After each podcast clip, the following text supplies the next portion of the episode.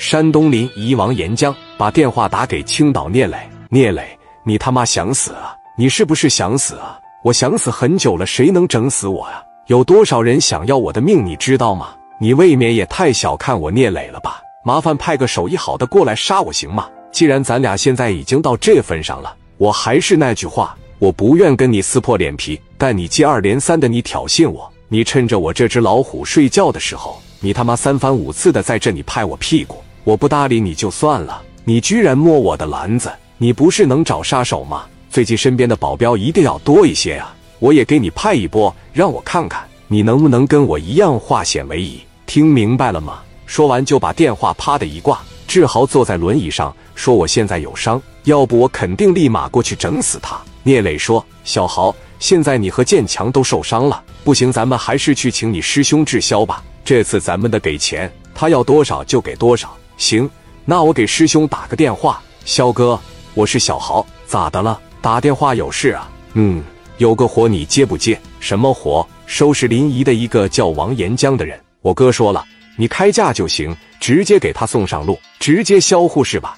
那你给我拿三十万米吧。志豪瞅了一眼聂磊，聂磊比了一个 OK 的手势，说让他过来吧。行，你过来吧，直接来皇冠假日酒店就行。好的，我收拾收拾就过去。挂完电话，志霄跟身边的兄弟说：“我出去办点事，你们不用跟着我。需要的时候我再给你们打电话。你们好好看着家，等我回来。”杀手做任务的时候，最忌讳的就是身边人成群结队。志霄自己开车就奔青岛去了。这是聂磊第二次见志霄，第一次是因为志豪的事，他过去帮忙打赵建林。这次是给聂磊办事，聂磊把三十万现金放在志霄面前，王岩江的照片和资料也一起给了他。志霄看着眼前的这些钱，说：“钱先在你这放着，我要是办成了，我再过来取钱；要是没办成，或者我折了，一分钱我也不要。”看了看坐在旁边的志豪，说：“这腿怎么还没好呢？赶紧养好，上北京去找我，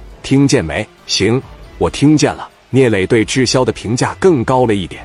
做事很讲究，对兄弟也有情义。虽说性格是有冷淡，这应该是杀手的特点吧？那我就过去找这个人了。说完，志霄又开车奔着临沂去了。王岩江这边也加强了安保措施，找了一群保镖来保护自己。志霄可是在国外做过职业杀手的，即便你有一百个保镖，也不会影响他的行动。他用的九八 K，哪怕远距离，他都能击中你的要害部位，给你销户。王岩江这次也是真的害怕了。他打电话给青岛的朋友，打听了聂磊的底细，人家给的回答都是在青岛，你得罪谁都不能得罪聂磊，一旦让他盯上，不整死你也得给你扒层皮。在山东黑白两道没有不怕他的，他跟侯省的儿子关系特别的铁。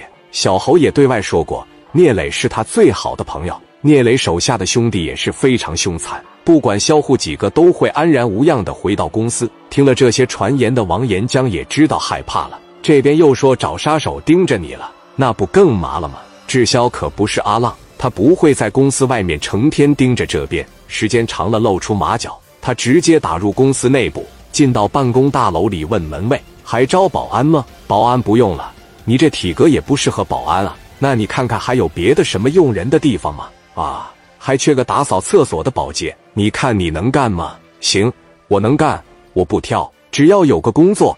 挣点钱够我生活的就行，那我就打扫厕所吧。行，你过来吧，上杂物间里，我给你拿套工作服，工资是一个月四百米。咱家老板有洁癖，卫生间的卫生一定好好打扫的干净。行，我知道了。换上工作服，拿起拖布、喷壶，就开始正式上岗了。干了一个星期也没见到老板一次，杀手耐心是最主要的。王岩江不能一直不来公司吧？只要一来，必定整死你。